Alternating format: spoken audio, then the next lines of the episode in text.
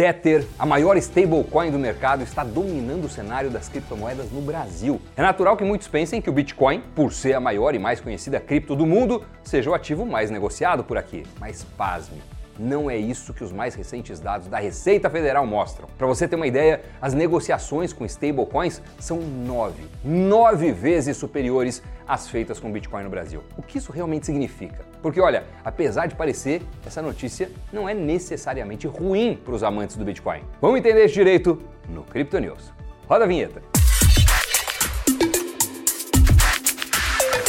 Olá, Crypto News no ar. As criptomoedas pareadas ao dólar, conhecidas como stablecoins, têm ganhado espaço considerável no cenário brasileiro. Isso se torna mais evidente quando se fala do Tether, a terceira maior criptomoeda do mundo, que fica atrás apenas do Bitcoin e do Ethereum. Segundo dados do CoinMarketCap, Agora, em julho de 2023, a cripto gira globalmente um volume próximo dos 25 bilhões de dólares, com B de bola por dia. Alinhado a isso, surpreendentemente, dados recentes da Receita Federal revelam que entre janeiro e maio deste ano, aproximadamente 90% das negociações em criptos no Brasil foram realizadas com stablecoins, mais especificamente com o Tether. A média das transações com o Tether chegou a impressionantes 70 mil reais, enquanto o Bitcoin ficou com menos de 700 reais em média, segundo a apuração feita pelo jornal Valor Econômico. Mas vamos dar uma rápida contextualizada no que são stablecoins e o Tether. As stablecoins são uma categoria especial de criptomoedas. Elas se diferenciam das outras criptos por terem o seu valor vinculado a ativos reais. Aqui eu estou falando de qualquer coisa real, como moedas fiduciárias,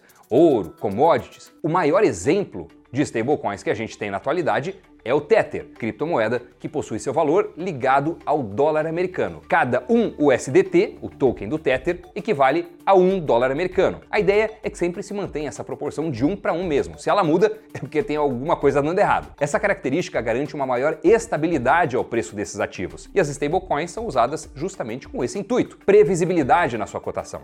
Não é à toa que tem esse nome, stablecoins, ou traduzindo, moedas estáveis. Por conta da sua vinculação ao dólar, o Tether é amplamente utilizado por investidores brasileiros ou não por várias razões. Entre elas, o acesso rápido à moeda americana, a facilidade, o baixo custo de uso para pagamentos e a proteção contra a inflação local. E o mais impressionante é que o Tether cresceu muito rapidamente por aqui. Segundo dados da Receita Federal, levantados pelo Valor, em dezembro de 2019 seu volume transacionado era de pouco mais de 410 milhões de reais, representando cerca de 6% do total das negociações de ativos digitais no Brasil. Em junho de 2020, a criptomoeda alcançou seu primeiro bilhão em volume transacionado, aumentando sua fatia para 22% do mercado. Em janeiro de 22, o Tether consolidou seu crescimento, respondendo por metade do volume transacionado e movimentado por brasileiros. Quase quatro vezes o volume de bitcoins em reais. Em maio de 2023, já tinha sido usado em mais de 13 bilhões de reais em transações no Brasil. Tá, Doni, daí?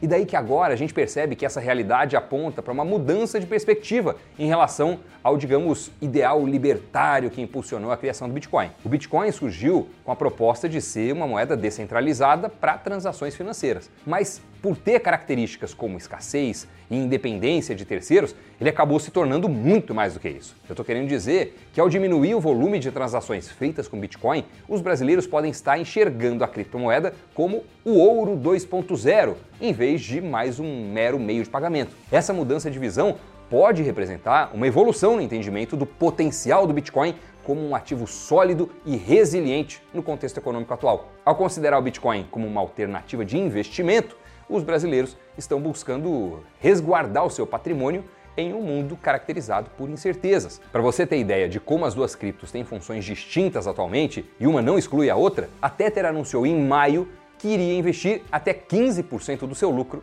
em bitcoins. Quando a gente pensa em Tether, a gente pensa em pagamento, logo queremos estabilidade. Quando pensamos em Bitcoin, pensamos em potencial de crescimento. Por isso, pensamos também em maior volatilidade. Então, esses dados da Receita são interessantes para todos aqueles que acompanham o mercado de criptomoedas e também se interessam pelos fundamentos e pela tecnologia do Bitcoin. Entendeu? Por isso que a gente quis trazer esse assunto aqui. Vamos agora para o Criptogiro.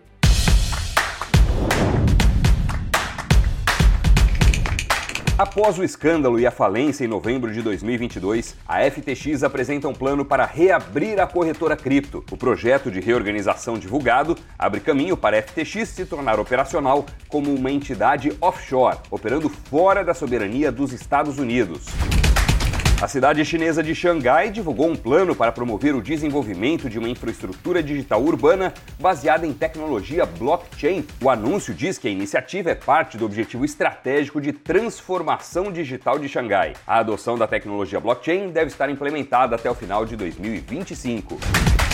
O gigantesco gestor de investimentos Sequoia Capital reduziu em 66% seus investimentos em criptomoedas. O corte atinge o fundo de investimento focado em projetos com cripto. O valor destinado a esses ativos caiu de 585 milhões de dólares para 200 milhões. A alteração seria resultado de uma mudança estratégica de foco e de um ajuste às novas condições de mercado. A corrida pelo lançamento de ETFs de Ethereum. Seis empresas já entraram com pedidos junto à SEC, a Securities and Exchange Commission, nos Estados Unidos, solicitando o direito de lançamento desses ativos. ETFs são fundos de investimentos negociados em bolsa e que seguem um determinado índice ou indicador, no caso, o preço futuro da criptomoeda da rede Ethereum. Muito bem, pessoal, com isso chegamos ao fim de mais um Crypto News. Eu espero que as informações aqui apresentadas tenham sido úteis ou pelo menos interessantes para você, toda essa reflexão. Se você gostou do conteúdo, não deixe de compartilhar o vídeo, botar o seu like e também se inscrever no nosso canal Invest News. E claro, também dá uma olhada no Invest News nas outras plataformas, né? A gente tem ali o investnews.com.br, Invest News nas redes sociais, enfim, é só acompanhar, tem muita coisa, muito conteúdo, uma equipe bastante dedicada para levar coisa de qualidade para você. Fechado, pessoal? Bons investimentos e até o próximo programa. Tchau!